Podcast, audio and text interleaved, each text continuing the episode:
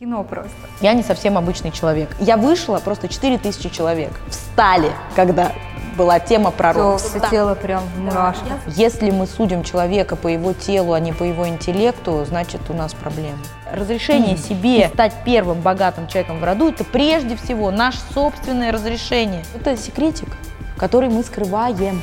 Вот все. У меня было две потери в жизни, которые я до сих пор не пережила. Как правило, это самые большие семейные тайны. Это значит, у нее что-то произошло такое, что она на этот путь встает. Хотя деньги – это очень хороший прожектор. Они светят тебе прямо в душу. И Ксения, вот ты ведущий специалист по родологии в стране. Ты создала свою методику по изучению рода, которая называется ансестология. Ты занимаешься ее научным обоснованием.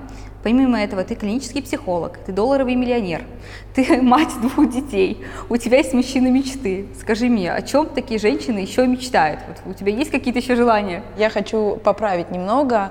А, Я все-таки представитель достаточно серьезной школы ансестологии, которая за границей сейчас процветает. У меня два учителя, это Тобиас Хольц и Педро Энгель. Это два очень топовых специалиста в теме рода.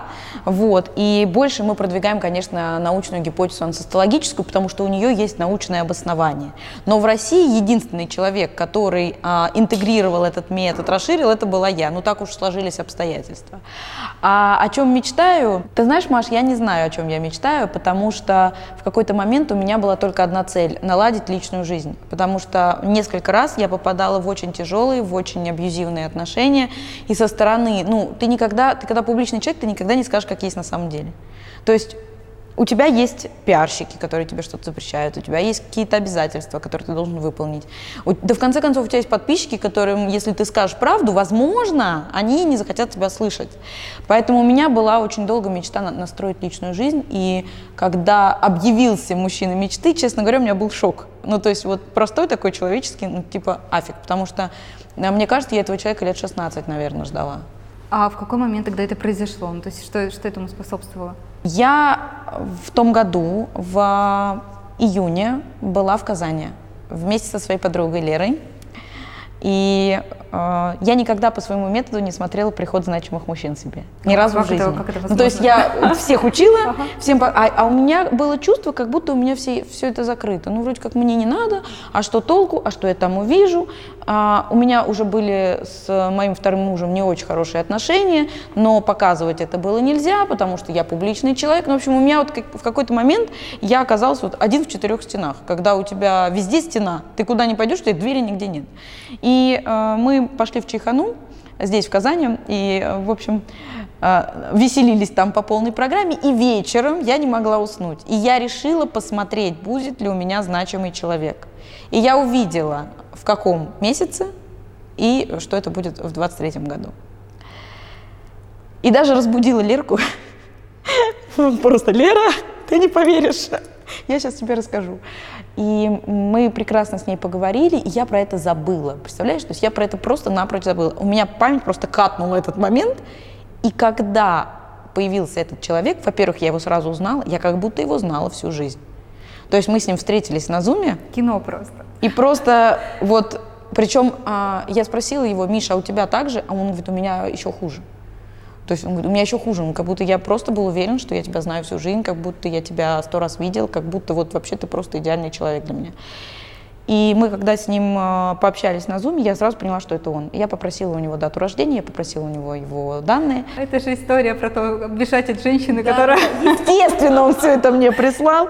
Э, Правда, через э, моего тогдашнего продюсера, но тем не менее у меня эти данные оказались. и Я даже своему учителю в Америку написала, это он. И, честно говоря, вот у меня, наверное, мечта была такая.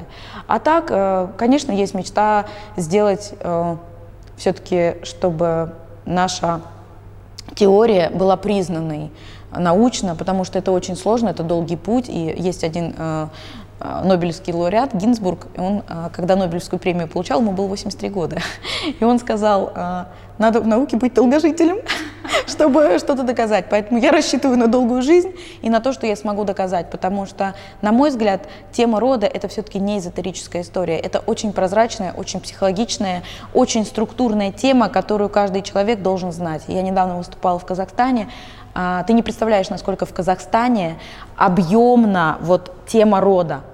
Я вышла, просто 4 тысячи человек встали, когда была тема про род, встали, они просто встречали меня и провожали меня стоя. И это вообще ну, уникально. Ты понимаешь, что вот эта нация, она сильно интегрирована в тему рода, поэтому то, что я говорила, для них было очень понятно, для них было очень конгруентно. И хочется, чтобы у нас было так же, потому что хочется, чтобы русские также понимали важность своей семьи, своих семейных традиций.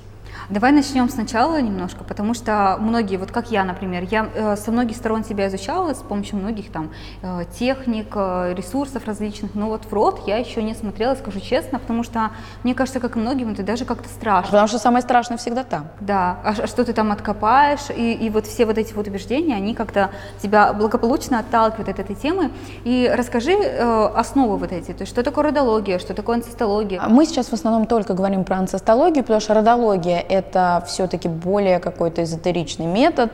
А, здесь мы говорим про анцестологический метод, который позволяет нам узнать закономерности семейных сценариев, определить точки а, болевые в роду, где они были, и как с этими точками работать.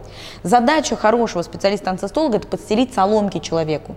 Не навредить, не напугать, не застращать, да, а постелить соломки. То есть объяснить ему, что вот здесь тебе может быть опасно, вот тут тебе надо быть внимательней, вот здесь, возможно, у тебя будет потеря денег, обрати внимание на то, с кем, например, ты сотрудничаешь, или обрати внимание на то, какой бизнес ты будешь открывать.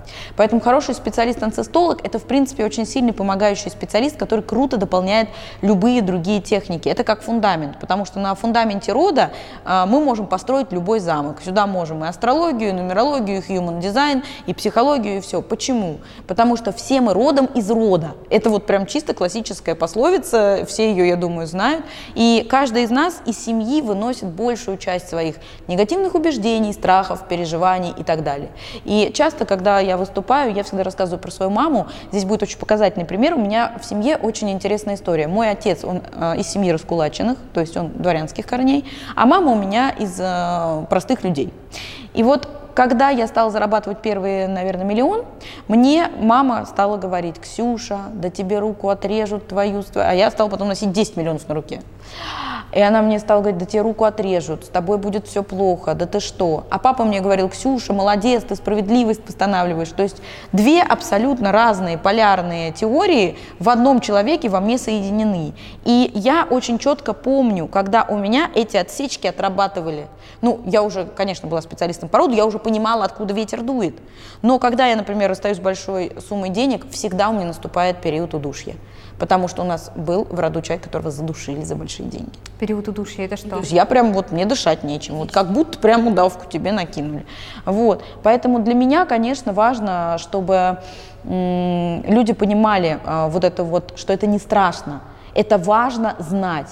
И вообще нам всегда страшно тогда, когда там есть, во-первых, наша точка роста, но сегодня не тренинг Ксюши Робинсон, поэтому а на самом деле здесь э, еще есть такая история, что мы лояльны семейной системе. То есть если в роду есть какая-то тайна, тайна, что кого-то за деньги убили, тайна, что у кого-то 20 абортов было, тайна, что кто-то там родил не от мужа, эта тайна будет подпитываться энергетическим полем всех членов рода, и все члены рода будут вовлечены в то, чтобы тайна осталась чем? Тайной.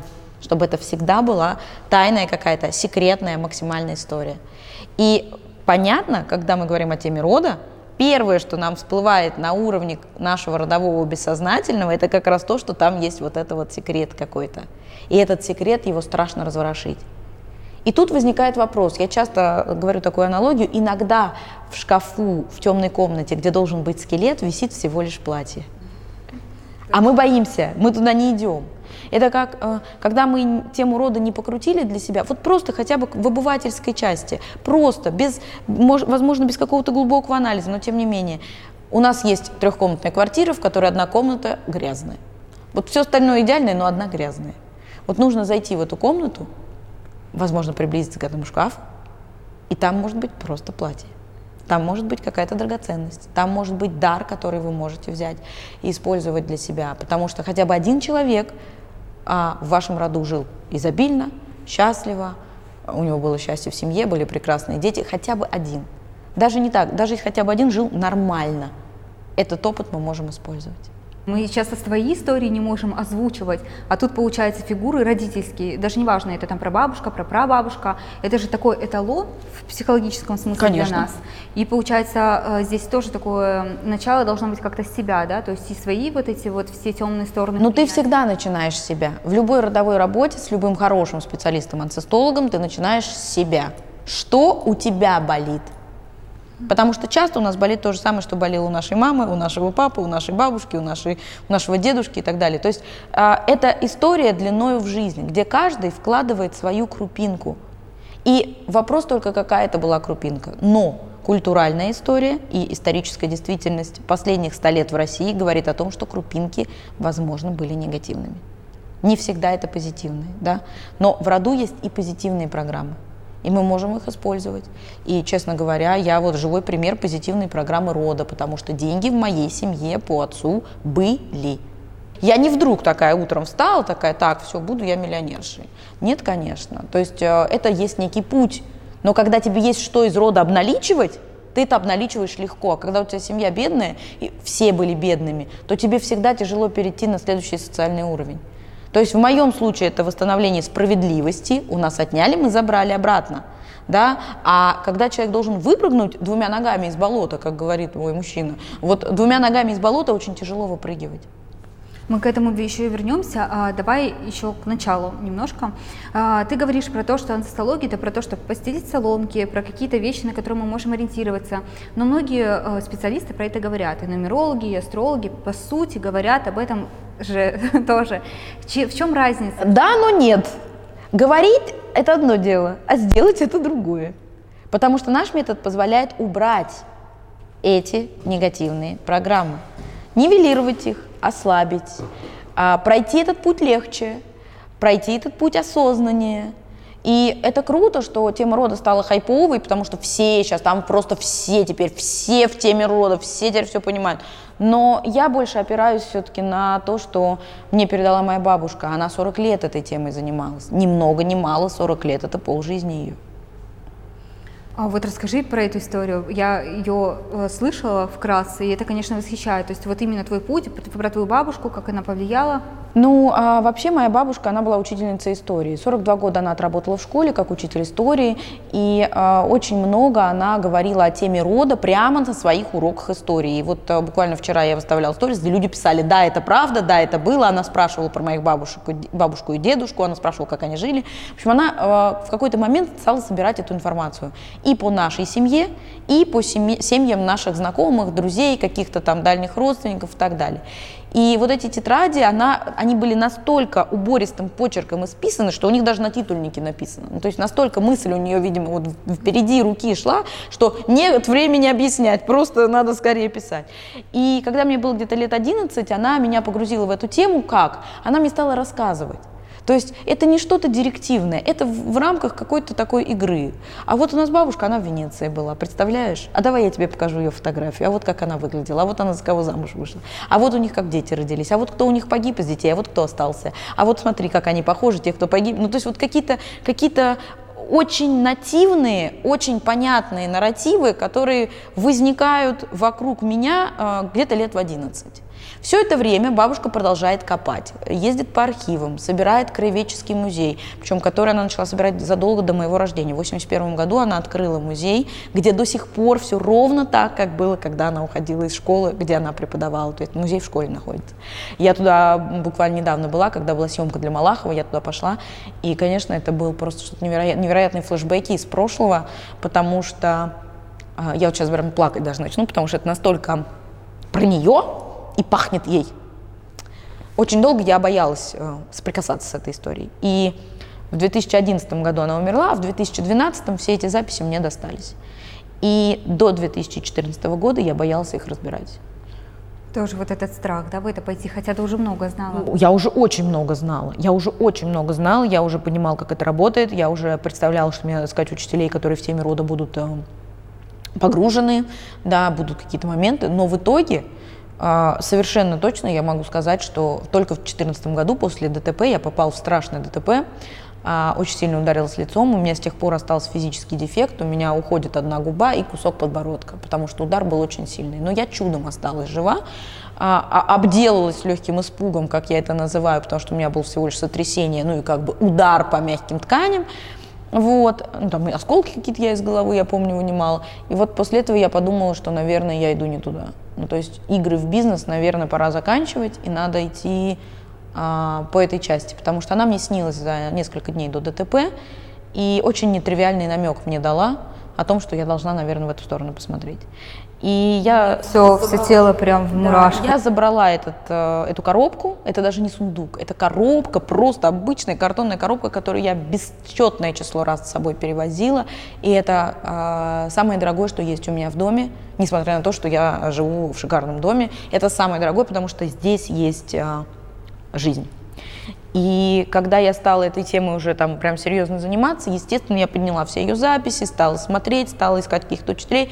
То есть как-то вот сложилось это все само собой. То есть не просто я утром встала такая, все, буду я специалистом по роду. Нет, это все очень плавно интегрировалось, учитывая, что пока бабушка была жива, каждый день, приезжая с работы, я с ней встречалась, и мы тему эту обсуждали. То есть я приезжала к ней домой ужинать, она всегда ждала меня на ужин, а, и мы обсуждали это. То есть у нас эта тема в семье. Это не тема заработка была. Это была тема бабушкиной жизни, которую она пронесла до самой своей смерти и оставила ее нам в наследство, мне. И я уже понимаю, что я не могу остановиться, потому что я нахожусь в точке, где я за себя и за того парня.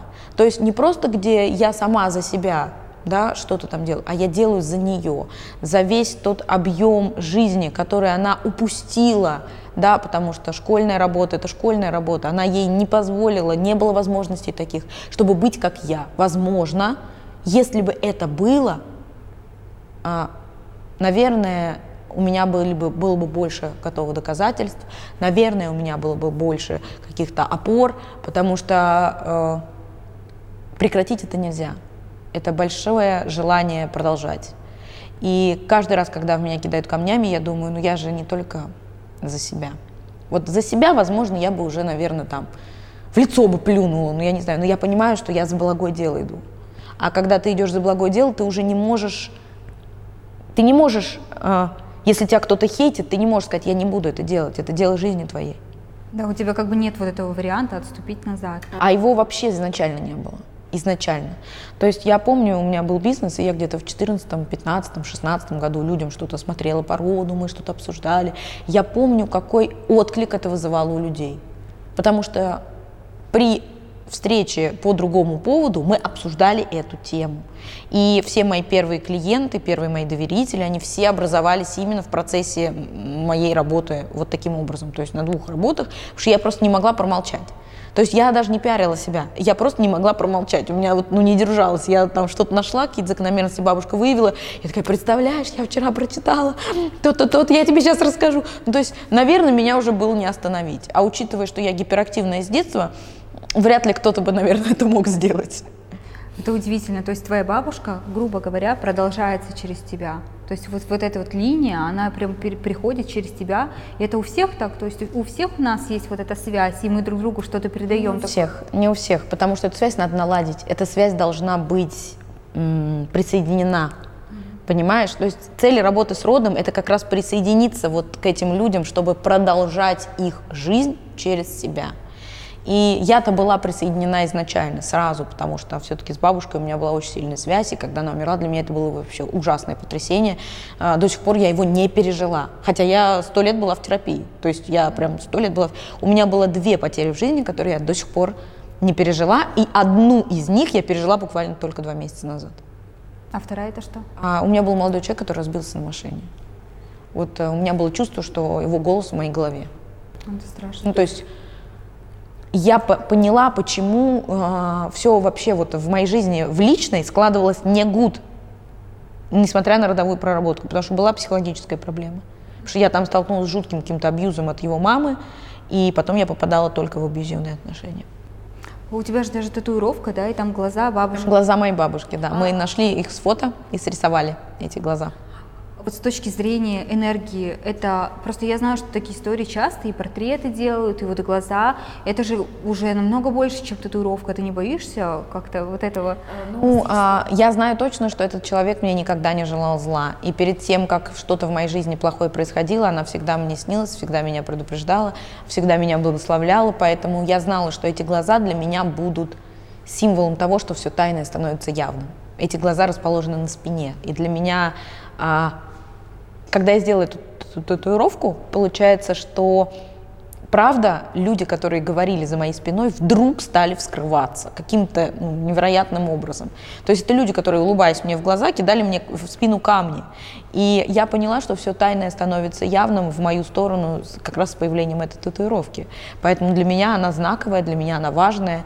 И конечно, у меня был период, когда мне запрещали показывать татуировки, говорили, ну как так, ты же серьезный человек, ты же идешь в академические круги. Кто запрещал? Пиарщики, пиарщики, ну типа нельзя. А потом я просто плюнула, потому что а, мне кажется, что если мы судим человека по его телу, а не по его интеллекту, значит у нас проблемы. И, возможно, такие круги для меня не подходят. И я без страха стала показывать эти татуировки, потому что они все имеют смысл. То есть у меня нет ни одной случайной татуировки, которую я просто набила ради интереса. Ну, за исключением цветочков на плече, которые просто вот красиво. Красиво, чтобы в платье ходить. А так все татуировки имеют смысл. И очень большой.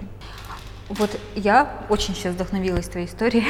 я думаю, что многие зрители тоже. Вот я хочу начать работу с родом. Я там э, решила поговорить, если у меня есть мама, папа, бабушки, дедушки, если вот они у меня все живы, все есть, как мне, как мне правильно задать вопросы, какие это должны быть вопросы, если я, например, с ними эту тему вообще никогда не обсуждала. А первое, что нужно сделать, это в очень благостном состоянии, в хорошем настроении поехать к бабушке или к дедушке и просто спросить, баба, а как ты жила? Расскажи мне про свое детство, расскажи мне про свою молодость, а как ты с дедом познакомилась, а какая у вас история любви была. И вот в этом благостном настроении ты не поверишь, сколько тебе выдадут информации, которую ты даже не спрашивала. Потому что здесь важно проявить внимание к старикам и уточнить, как они жили. Они с большим удовольствием рассказывают, с большим удовольствием. И я даже э, помню, что когда я приходила к кому-то из своих родственников старых, я им задавала вопрос просто про их молодость. И возвращая их в этот период, они, а вот там, помнишь, у нас еще был вот такой-то дед, а у него было имение, а в этом имении было вот это. Ну, то есть как-то вот одно за другое будет цепляться, и лучше это записывать либо письменно, либо на диктофон, прям сказать, ба, я хочу записать историю твою, расскажи. Там будет очень много инсайтов, которые ты сейчас просто даже ну, не догадываешься, что они там есть. Поэтому это надо идти с тортом, в хорошем настроении, выпить когор со своей бабушкой, возможно. Ну, то есть это вот должна быть какая-то очень благостная, очень мягкая история, без какого-то, ну-ка расскажите мне все наши семейные тайны. Семейные тайны, они на то и тайны, что их рассказывают только когда доверяют. Я этой осенью, не знаю почему, я сделала это первый раз, за, впервые за много лет поехала к бабушке с дедушкой, они далеко живут, и попросила посмотреть со мной альбомы, то есть вот альбомы старые. И мне бабушка столько всего рассказала, О, я тоже... была поражена. Но вот я не понимаю, на что именно обращать внимание из рассказов. Там было, конечно, много удивительных вещей для меня. Я, ну, наверное, процентов 90 слышала в первый раз от нее, и касаемо каких-то и ее мамы, и моей мамы, и там каких-то вот таких вот около историй. Но вот на что именно обращать да, внимание? Самое важное, на что нам стоит обращать внимание, это на положительные моменты. Например, была тяжелая ситуация социальная, там война, там, я не знаю, дефолт, еще что-то, да. А если в этот период ваша семья хорошо это пережила, например, вот наш дедушка, он отвоевал и вернулся – это положительный паттерн, мы на него обращаем внимание. Или вот наш дедушка и бабушка, например, каталась по полу, как моя прабабушка, когда дед, на деда похоронку принесли, каталась по полу и, говорила, что никогда больше не выйдет замуж. Вот у нас у всех женщин в роду черти что и сбоку бантик, потому что она свое обещание взяла и нарушила. Вот важный момент. Кусок, который стоит, э, ну, стоит, скажем так, покрутить у себя в голове. А по части, например, линии отца у нас какой положительный фактор? А, дед жил в Оренбурге, у него там было большое имение, их пришли раскулачивать, они чудом там уехали, И когда они ехали в товарном поезде, у них дети умирали, у них несколько детей умерло. И этих детей, наверное, не хоронили, а просто выкидывали. Да? И я понимаю, что страх за детей у меня отсюда, потому что когда дети маленькие умирают, это страшно, а у меня есть страх за детей. Был, в крайнем случае, я с ним поработала, но он был жуткий. Просто я думала, что все, мои дети обречены на смерть. Вот. Но положительный паттерн в том, что дед на новом месте в Казахстане снова построил крепкое имение, ну, достаточно крепкое, да, понятно, что не так прекрасно, как э, здесь они жили, но тем не менее он смог восстановить справедливость, да, он снова научился зарабатывать деньги, он снова построил хорошее хозяйство. Вот это положительный паттерн. То есть, конечно, стоит обращать внимание на отношения, на истории со здоровьем, на истории с деньгами, потому что деньги это есть первый индикатор, что в роду что-то не очень. Потому что когда в роду все хорошо, тебе достаточно. То есть на все хватает и немножечко остается. А как не нахватать еще лишних негативных каких-то установок, страхов? А, ты не нахватаешь. Если они у тебя есть, они у тебя есть как предустановленная твоя базовая комплектация. Ты не сможешь их взять из рассказа. Если они у тебя есть, то они у тебя есть, и они у тебя вылезут. Как мой папа говорит про машину, хороший стук завсегда вылезет. Вот такой хороший стук, он завсегда вылезет. Ты не сможешь от него отмотаться. Причем он вылезет именно тогда, когда ты даже не подозреваешь. И самое интересное, что часто в момент, когда мы совершаем поступки, как наши предки, у нас голова не думает. То есть через какое-то время такие, да что я натворил-то, а? кто мной управлял? Я зачем вот это сделал? Я улыбаюсь, потому что я прям себя узнала в этом. Типа, где я был? Где были мои глаза? А это вот как раз родовые паттерны, потому что родовое бессознательное, оно сильнее, чем наше собственное бессознательное и влияет на нас сильнее. Поэтому, когда мы начинаем внезапно косячить, и э, я даже не знаю, можно ли ругаться матом, вот это хорошее слово, вот в этот момент у тебя появляется чувство, что э, где я был? Как я это сделал? У меня такое часто бывало, когда вот я еще не была специалистом по роду, или когда стала начинающим специалистом. Без конца. Сейчас я уже эти паттерны просто отслеживаю. Ага, вот тут я забоялась деньги за квартиру отдавать, мне дышать стало нечем, у меня как приступ астматический, да. Вот тут вот я еще что-то сделала, да, такое, там, например, вот в отношениях, да, я вот не углядела, вот не сказала, что мне это не нравится, на тебе сразу по башке. То есть я вот эти все мелочи замечаю. Кроме того, у меня безумно тревожная мама, и вот она, ой, у детей сопли. Ой, ну, то есть она еще подначивает меня, потому что у нее свой такой бэкграунд есть, страхов. И сейчас, благо, я научилась говорить, они не умрут от соплей. Ничего им не будет. Сопли вылечатся, все будет окей. А до какого колена э, нужно копать? То есть до какого колена важно узнать? Ну хотя бы до прапра, хотя бы до прапрабабушек. Первое колено это мы, второе это родители, третье это бабушки, дедушки, пра это четвертое и прапра это пятое.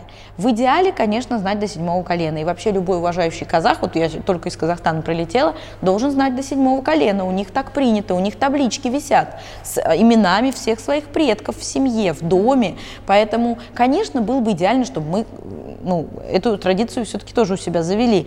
Но, с другой стороны, самые ближайшие поколения, конечно, на нас влияют больше. И их жизнь, конечно, на нас влияет больше.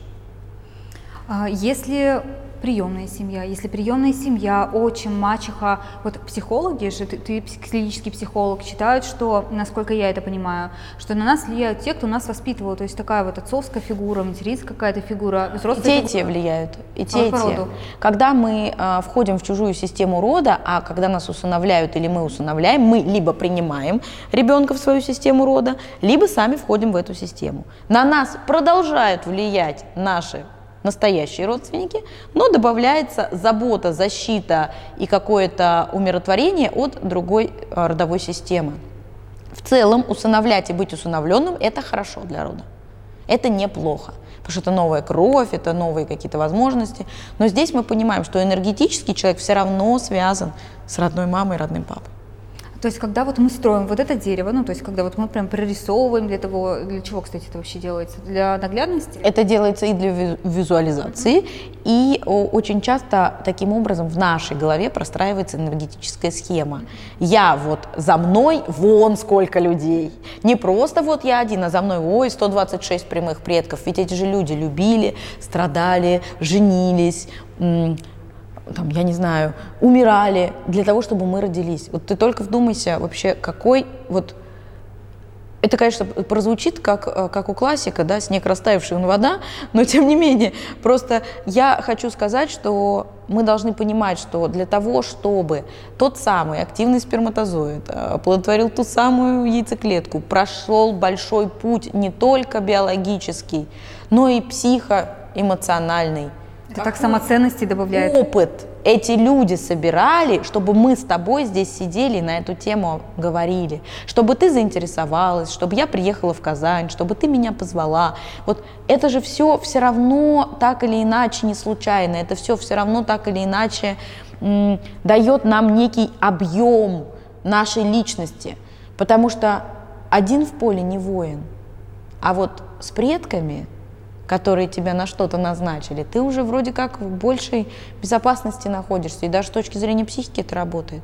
Потому что с точки зрения психики понимание того, что я не один, за мной много, я не один, за мной много, дает нам возможность двигаться проще, легче, вкуснее. Опору вот эту вот внутреннюю сильнее, это, да? Да, это дает то, что мы ищем.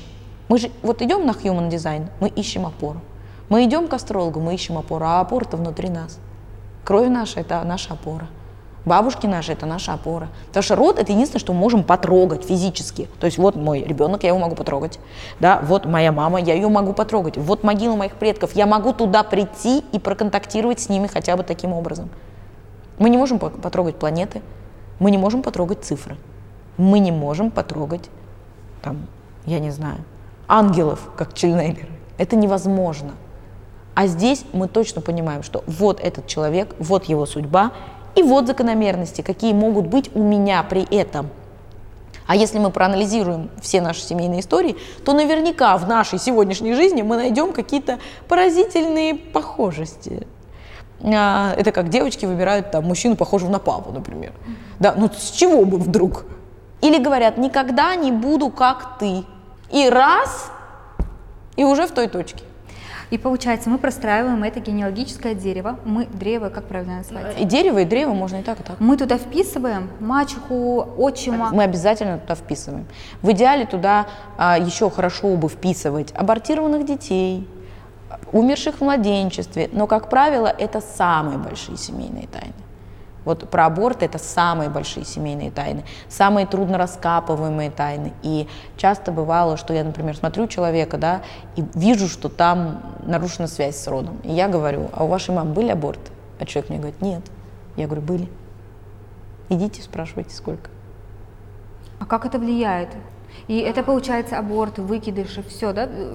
Ну, смотри, выкидыш это самопроизвольный аборт, да? Это не убийство.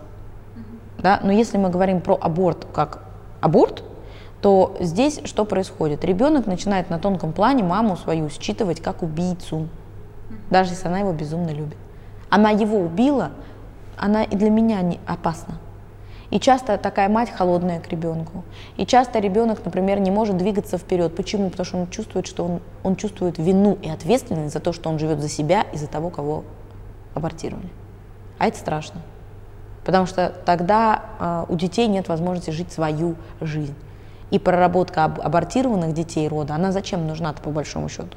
Не для того, чтобы кого-то забичевать, не для того, чтобы кого-то пристыдить. Тема, да, конечно, она табуированная, да, конечно, она страшная, но давай будем честны, если мы говорим про а, аборты, важно просто понять, сколько их было, и всех этих детей в родовую систему интегрировать, вписать их, что они там есть вписать... Э... Дать им место, дать им место. Вот в этой генограмме дать им там место, что они правда есть. Например, женщина, которая сделала там два аборта и родила двоих детей, она должна говорить, я мать четверых детей. Всегда. Два у меня родились, а два нет. Но психологически как это будет женщине? А вот тут в том и прикол. В том и прикол, что это секретик, который мы скрываем от всех.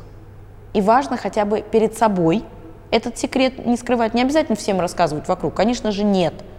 Просто для себя. У меня четверо детей. Детям объяснить, что были бы еще дети. Вот моя мама, она очень правильно сделала. У нее э, была такая история, она мне сказала, что у меня был аборт по показаниям. И вот несмотря ни на что, я могу сказать, что, ну там, конечно, э, Ксюша, там, после вас мог быть еще третий ребенок. Такая сложная на самом деле тема. Эта тема очень больная, очень табуированная. Поэтому с этой темой специалист-анцестолог работает очень мягко, мягкими методами. Мы никого не бичуем. Мы не имеем права осуждать женщину. Да и вообще, давай будем честны. Если женщина идет на аборт, то работать, то надо ей не плакат вешать «Сохрани жизнь». Вот точно не это. Это значит, этой женщине нужно поработать. Это значит, у нее что-то произошло такое, что она на этот путь встает. Понимаешь? То есть это не, это не какая-то пропагандистская история должна быть, это нужно поработать с этой женщиной. Почему она так поступает? В чем причина?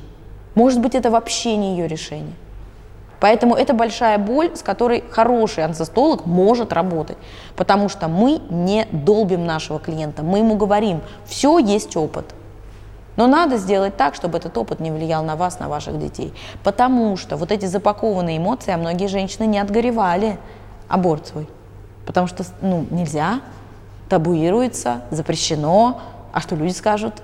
Поэтому вот это вот неотгореванное горе, оно все равно остается так или иначе, ну, скажем так, в поле семьи. Ты говоришь о том, что дочь, например, не знала о том, что мама делала аборт, а ты с помощью, получается, техники это узнала. Как это происходит? А я увидела, что там нарушение связи у дочери с матерью. То есть ты просто мы берешь даты рождения и видишь все вот эти нюансы. Мы там видим, э, знаешь, как мы берем даты рождения мамы, папы, бабушек, дедушек, прабабушек, максимально много. Потому что наш анализ, он к нумерологии мало отношения имеет. Нам нужно понимать, как текла энергия. И если у прабабушки все было хорошо, у бабушки все было хорошо, а у мамы с дочкой вдруг есть разрыв, ну, понятное дело, там есть какой-то факт разрыва. А какой может быть факт разрыва у матери с ребенком? Либо это абортированная история какая-то, либо мать ребенка не любит. А такое тоже бывает. В этой жизни все бывает. Я в том мире, когда мне кажется, что мать... Ну, мне тоже всегда казалось, что родители должны, безусловно, любить детей. Но за опыт свой я уже посмотрела кучу всяких разных семей, где такое тоже имеет место. Я просто считаю, что... Считаю, может быть, уже считала, что все любят просто по-разному. Кто-то там умеет проявлять ну, любовь. Конечно, языки любви у всех разные. И на самом деле мы хорошо живем, вот открою секрет, с теми мужчинами, с которыми у нас совпадает язык любви. Вот если он не совпадает, тогда мы с ними живем плохо. Если совпадает, то хорошо. Вообще какие-то удивительные просто открытия сейчас для меня делаешь.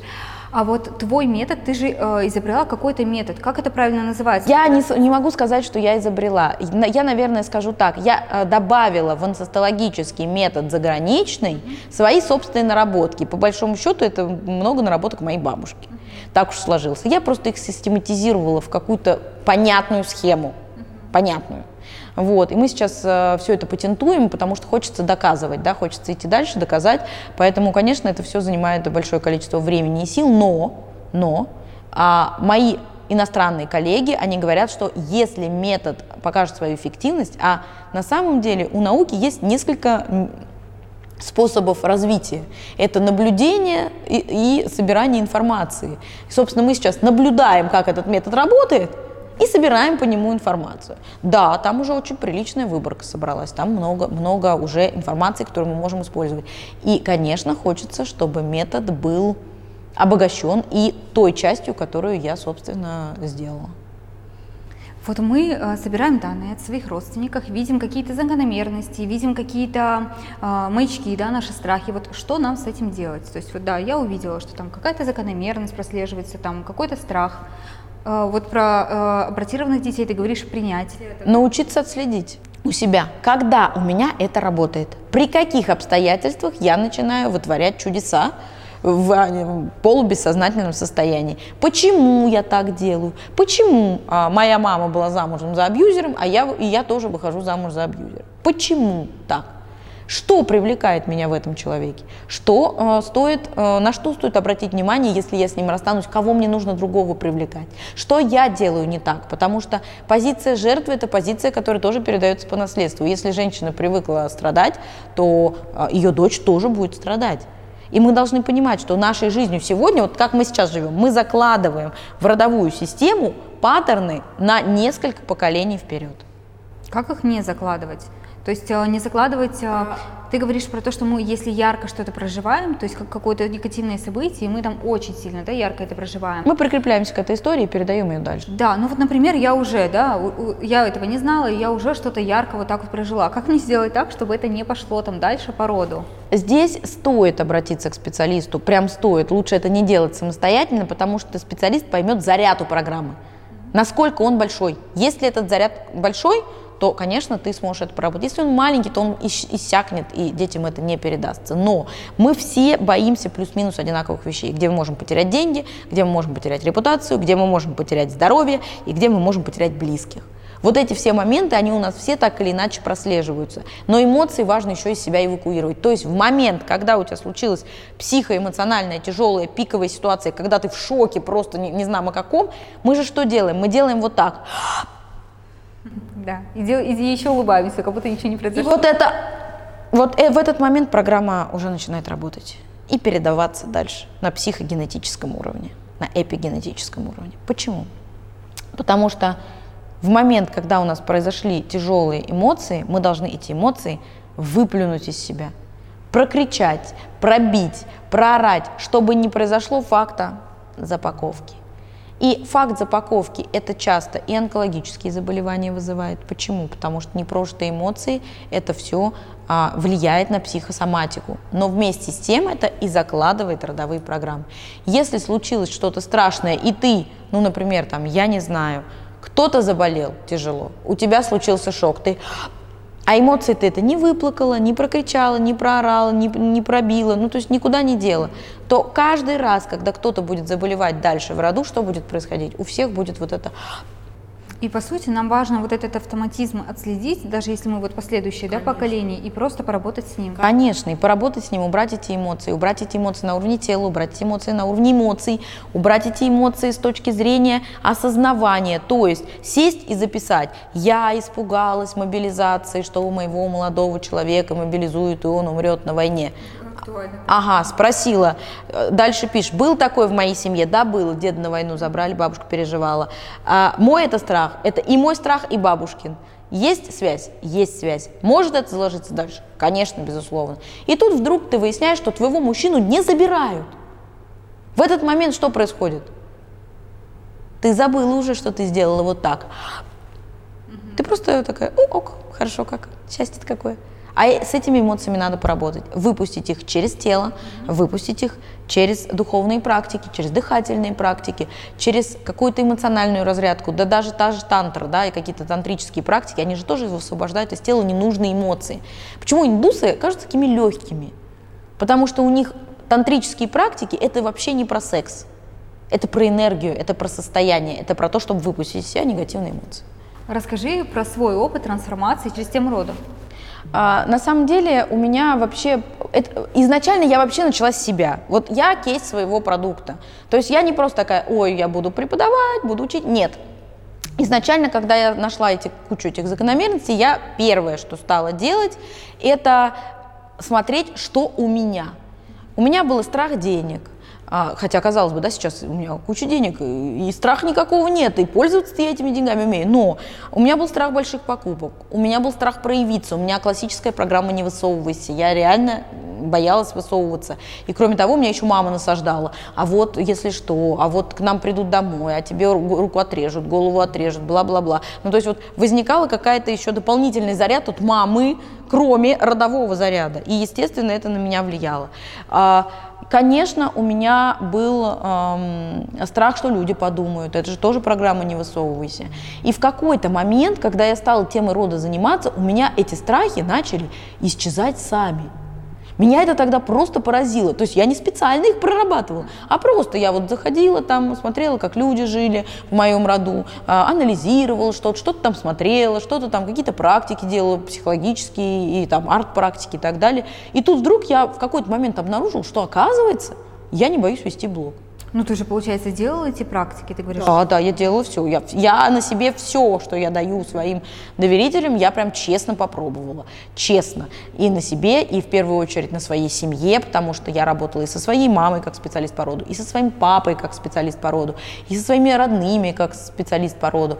Поэтому для меня, конечно, эта тема, она важна еще и потому, что я увидела результат у всех нас. После того, как мы поработали с темой роду, у моей мамы случилось повышение на работе, и повышение зарплаты, и повышение а, должности.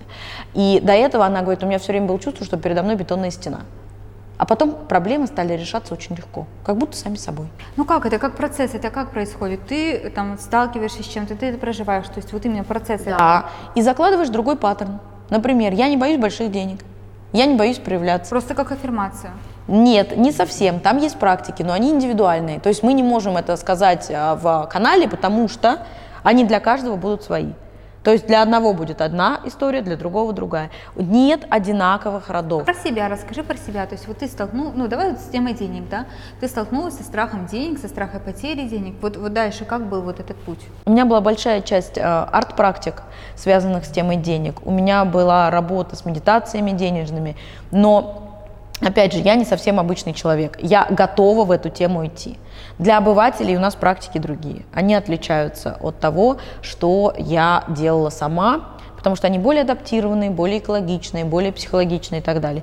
Я сама в какой-то момент, там, я и на гвоздях 100 э, часов стою, я, э, как э, недавно была на Бали, там есть такое место Убуд, туда ездят все просветленные, вот я убуднулась в какой-то момент, то есть я прям убуднутая. А обычные люди, они обычные, и для них обычные психологические арт-практики, практики, связанные с интегральной терапией и так далее.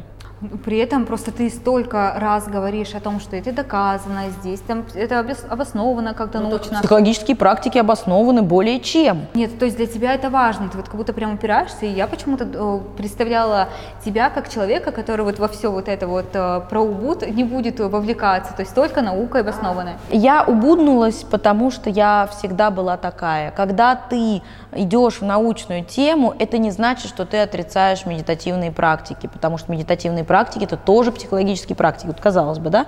Мы просто, у нас в стране как-то сильно очень медитации кажутся чем-то плохим, хотя на самом деле весь мир медитирует.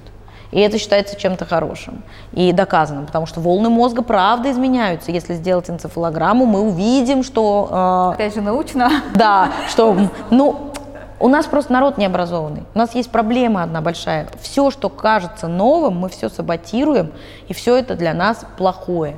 200 лет назад, во время эпидемии холеры, врачей забивали камнями, думая, что они наживаются на эпидемии.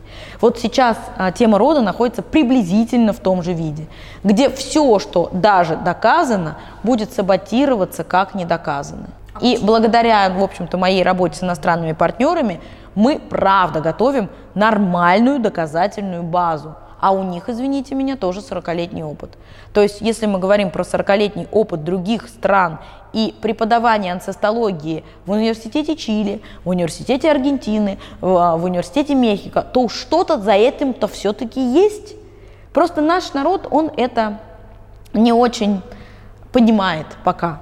Но все новое это всегда саботажная история, поэтому надо разрешить людям. Ну, у нас еще просто вот сейчас э, сферы, вот все вот эти вот эзотерические, психологические, они наполнены настолько разными людьми, э, ну, не часто добросовестными, да. И вот это же такую репутацию создает всем этим сферам в целом. Ну, слава богу, мы не в эзотерике, слава богу, мы все-таки в классической психологии, в науке, в клинической психологии. А для многих это одно и то же. С подсознанием, понятное дело, но открою секрет. Психология как наука отделилась от философии всего лишь 150 лет назад. И за науку ее очень долго никто не считал. Теперь же принято сходить к психологам. И если так рассуждать, то тогда все шарлатаны, и психологи, и психогенетики. Значит, все они просто сумасшедшие. Но доказательная база говорит нам о другом. И тогда мы уже говорим о том, что, конечно, все реально. Понятно, что надо выбирать специалиста с умом. Конечно, стоит задумываться над тем, кому вы идете. И лучше, по мне, лучше смотреть даже не на диплом, а на то, как живет этот сам человек. Это как в меме, помните, наставник наставников за 50 рублей. Ну, то есть не может человек сам не проработанный давать советы другим. Не может человек, сам не зарабатывающий миллиарды, учить стать миллиардером. Это как в бизнесе. Если у тебя нет опыта бизнеса, ты не можешь там советы давать в бизнесе. То есть вот у нас в семье бизнес был только у меня, и когда мои родители, они очень умные люди, оба работавшие на дядю, давали мне советы для бизнеса, я им говорила, советы свои себе посоветуйте. Напишите бестселлер, книгу, как обосрать бизнес вашего ребенка за три дня. Потому что ваши советы все, они плохие, они неподходящие, они для бизнеса не имеют никакой ценности. Понятно, что это сложно сказать, когда тебе 20, там, 22 года, а я в бизнес пошла, когда мне был 21 год. А, понятно, но я-то понимаю, что если они работают за зарплату, то в понедельник они пришли, отработали на 100%, во вторник они отработали на 80%, а к пятнице они работают на 0%, да, занимаясь, например, имитацией бурной деятельности. Но вместе с тем, я, приходя на свою работу в бизнес, каждый день должна отрабатывать на 100, потому что мой доход ровно 0 первого числа каждого месяца. И, конечно, они мне не могут давать дельные советы. Как бы они ни думали, что они правы. И здесь та же самая история. Выбирать тех, кто реально показал вот своим примером. Вот я здесь был, вот я здесь был. Вот я так, таким стал. А это даже видно, это же видно даже на лицо.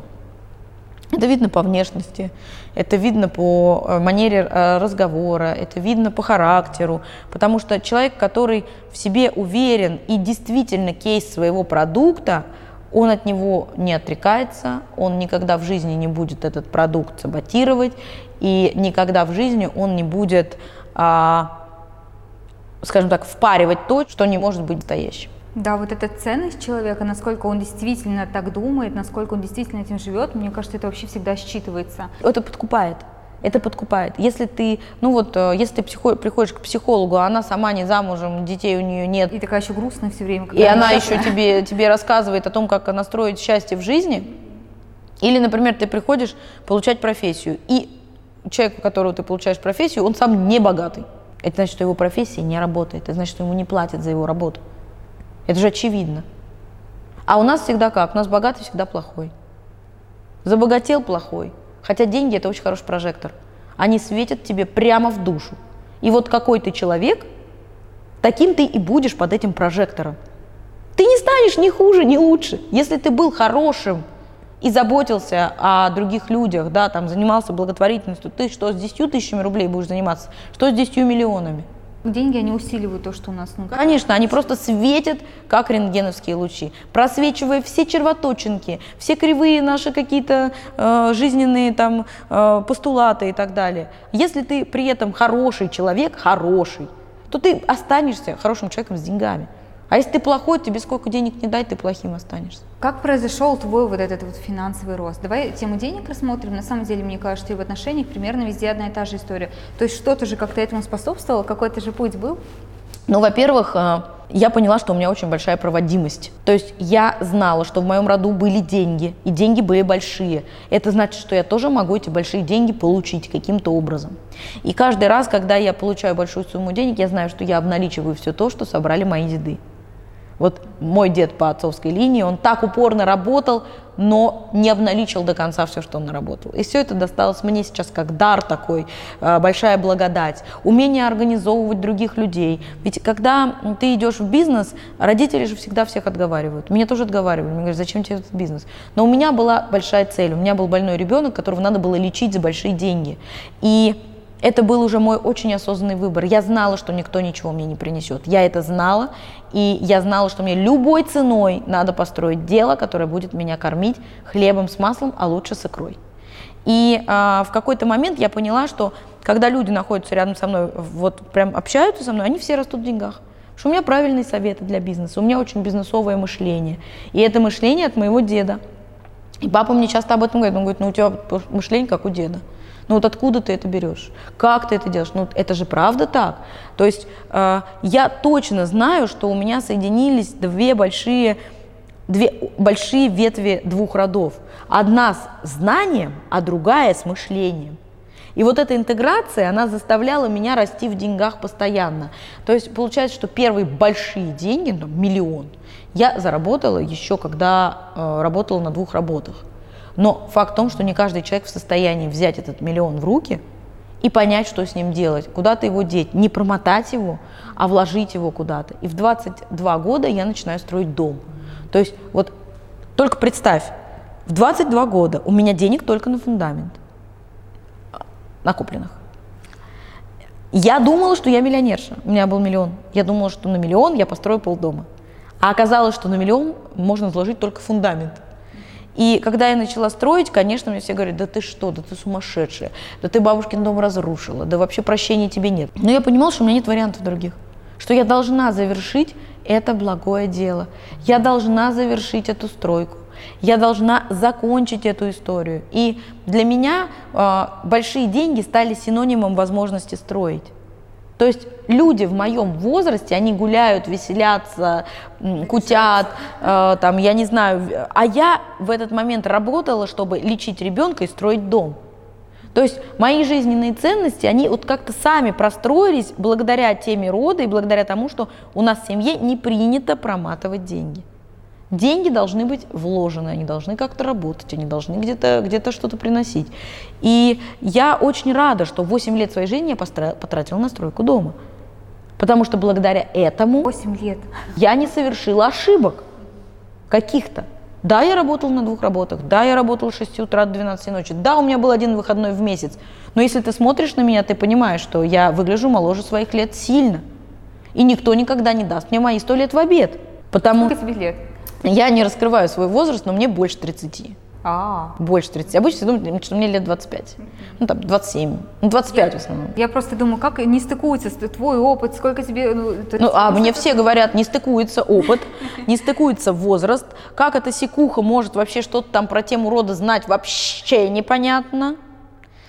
Откуда у нее 10 лет опыта, откуда у нее 100 часов опыта, но я правда выгляжу моложе своих лет. И здесь тоже интересный момент. Если практик, который много лет занимается каким-то делом, выглядит моложе своих лет, значит, он идет по пути своей задачи, по пути своего предназначения, и миру он нужен. И тогда он долго сохраняется. А, то есть у тебя вообще получается весь набор состыкован на самом деле, потому что ты вся проявление э, своей и, работы. Своей работы, ну, вообще изобилие вот этого внутреннего, внешнего. То есть... Ну, я охотно отдаю в мир. Я сейчас э, занялась созданием благотворительного фонда, но много лет я закрываю сборы детям. У меня, в принципе, тема благотворительности сквозит через всю-всю-всю мою жизнь. Много лет я этим занимаюсь. И я не часто это афиширую, редко об этом говорю. Потому что, когда ты что-то делаешь в мир, ты делаешь это бескорыстно. Мир тебе вернет обратно другими вещами. Деньгами, отношениями, детьми, счастьем и так далее. Но ты в мир отдай сначала. Везде должен быть баланс. Я много отдаю в мир. Я брала учеников без, без денег обучаться. Были, были у меня и такие кейсы, когда человеку, я прям знаю, что ему ко мне, ну вот прямо точно, ну сто процентов, я обязательно должна его позвать. Я брала людей без денег. Они мне потом кто-то выплачивал, кто-то уходил, не выплачивал. Но это не имеет никакого значения. Я в мир отдавала. Даже сейчас, то, сколько ты информации даешь вот в течение этого времени, да, что мы разговариваем, это очень ценно. То есть это чувствуется, когда человек не хочет делиться, то есть он там что-то не, не доскажет. На отвали пришел. Ну да, что-то что такое весь секретный, там, то не скажу, то не скажу, а у тебя такого нет. То есть вот ты на все вопросы прям широко отвечаешь. А, ты знаешь, я вообще к миру с открытой душой. Понятно, что кто-то в нее плюнет. И в нее плевали много раз, но я все равно продолжаю верить в людей искренне, давать им шанс, давать им возможность изменить свое мнение, давать им возможность посмотреть на какие-то привычные вещи под другим углом. Ну смотри, у тебя э, в родовой системе был вот дедушка, да, который имел деньги, имел там что-то, ну то есть есть какие-то примеры там отношений, денег, э, успешного человека. А если человек не видит этого в своем э, роду вообще, либо может быть этого вообще нет, то вот что тогда? Ну, во-первых, он может стать первым богатым человеком в роду. Вот как это сделать? Очень просто. Нужно понять, какой родовой поток, что в роду было самое сильное, что-то одно точно было. Кто-то управлять умел, кто-то рукастый, кто-то талантливый, кто-то пел хорошо. Вот это точка входа в большие деньги. Именно навык какой-то. Если ты реализуешь этот родовой навык, например, а, бабушка была там, председателем колхоза, талантливый управленец. Здесь мы должны понимать, что, скорее всего, поток управления в роду у этого человека есть, а он сидит секретаршей. Ему вроде как надо к посту стремиться, а он бумажку перекладывает. Будет у него какой-то финансовый рост, какой-то финансовый там объем? Нет. Потому что он как бы хватается за старые вот эти родовые, да, какие-то программы. Он хватается за привычное место, а иногда нужно идти непривычным путем для получения хорошего результата. Это первое. Второе, иногда нужно понимать, что если у тебя в роду были управленцы, то, скорее всего, ты тоже сможешь управлять другими людьми и перешагнуть через свой страх, потому что часто к этому присоединяется еще и страх. Например, эту бабушку за качан капусты посадили оклеветали там ее. Вот тебе, пожалуйста, вот тебе паттерн. Есть факт управления, есть факт клеветы, есть факт наказания, есть у потомков страх управлять. А управлять-то надо. Умение-то осталось. Но к нему еще страх присоединился или еще чему-нибудь. Мы, здесь масса вариантов, Маш. Здесь типа бес, бесчетное число разных комбинаций, которые мы должны посмотреть. И хороший специалист, он это смотрит, он это, эти комбинации замечает, он их подмечает и говорит, ага, вот здесь тебе туда, ага, вот здесь тебе туда. Ну и вообще разрешение себе жить свою жизнь и стать первым богатым человеком в роду, это прежде всего наше собственное разрешение. Я себе разрешил не бояться, что тебе руку отрежут. Не бояться, что тебе голову отрежут. Мне, когда я заработала первые 10 миллионов, моя мама, знаешь, что мне сказала? Зачем? И если вам так говорят ваши родители, все, факт страха денег у вас есть. Потому что папа мне сказал, вау, как круто. А если два рода одинаковые, не вот такая полярная, а два одинаковых, и два родителя тебе сказали, зачем? Тяжело будет такому человеку стать первым богатым? Да. Но потенциал в каждом роду есть на развитие. У рода только одна задача – развиваться, эволюционировать и продолжаться. И изобилие – это есть развитие. И каждый раз, когда вы думаете, ой, брать или не брать новую профессию, ой, идти или не идти учиться, нужно брать и идти. Не отказывать себе в возможности попробовать что-то другое – и заложить какой паттерн, что новое не страшно, что жизнь безопасна, что все в этом мире для меня, а не я для этого мира. И совсем другие начинают нарративы приходить в голову, совсем другие жизненные ценности начинают появляться, совсем другие возможности, потому что если мы хватаем одну возможность, вторая непременно будет рядом с нами. Но каждый раз отказываясь от каждой пришедшей возможности – мы все дальше и дальше отдаляемся от возможности стать первым богатым, первым счастливым, первым реализованным, первым в роду. Страшно быть первым, ответственности много, а надо. И ответственности, знаешь, вот этот страх, что у меня же все предки не так жили, а я что, лучше, что ли? А это семейная лояльность. А я лучше. Они жили так, это их опыт. А я возьму их опыт и трансформирую его в изобилие, деньги, ресурс. Почему нет? Очень классно. И ты хотела дать практику на вот определение какого-то денежного мышления? Я сразу повернусь в камеру. Итак, друзья, у нас сегодня э, в конце нашего интервью, я думаю, что очень полезно будет вам сделать практику на изменение ваших негативных убеждений. Что нужно сделать? Э, вы берете листок бумаги, делите его на две колоночки. Закрываете глазки и вспоминаете все, что вам говорили родители, бабушки, дедушки, друзья про деньги. Например, выражение «нежели богато, нечего начинать», «деньги к деньгам», «не нашим счастьем», а, «богатые все воры». Все это записываете в первый столбик. Во втором столбике меняете убеждение на положительное. Например, «нежели богато, нечего начинать», «начну жить богато», потому что все должны в моей семье жить богато. И так каждое выражение. После того, как вы это сделали, вы берете, отрезаете столбик, где были негативные выражения, и сжигаете его. Чисто психологически в процессе сжигания мы избавляемся от ненужного. А тот листик, который у вас остался, вы его сохраняете и носите при себе 40 дней. Через 40 дней его можно тоже сжечь. Таким образом, Ваше состояние привыкает к тому, что изменились убеждения, и на подсознательном уровне записываются эти убеждения правильные. Кроме того, в течение этих 40 дней стоит периодически их перечитывать. Результат будет ошеломляющим, обещаю. Это очень здорово. Первый, впервые такое слышу, и я тебя очень а Это очень простая практика, работает чисто на подсознании. Чистая психология. Избавиться, сохранить, прочитать, избавиться.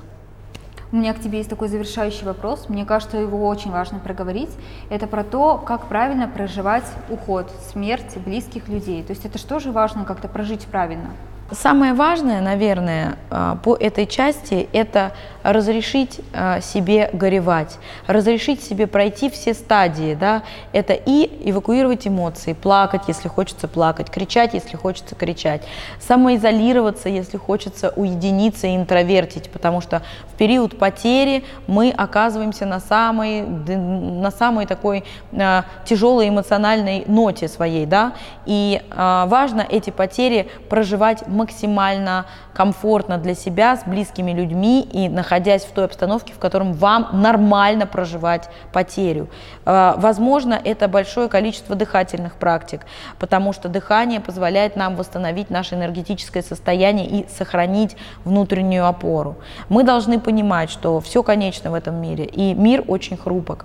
И переживать потерю, конечно, это очень сложно. И многие из нас начинают винить себя, да, испытывать чувство вины, что вот я не сделал, я не подошел, я не узнал. Постарайтесь, пожалуйста, от этого чувства вины избавиться. Хорошо проживать потерю вместе со своим психологом, потому что здесь важно, чтобы у вас был человек, который будет вас контролировать в процессе проживания.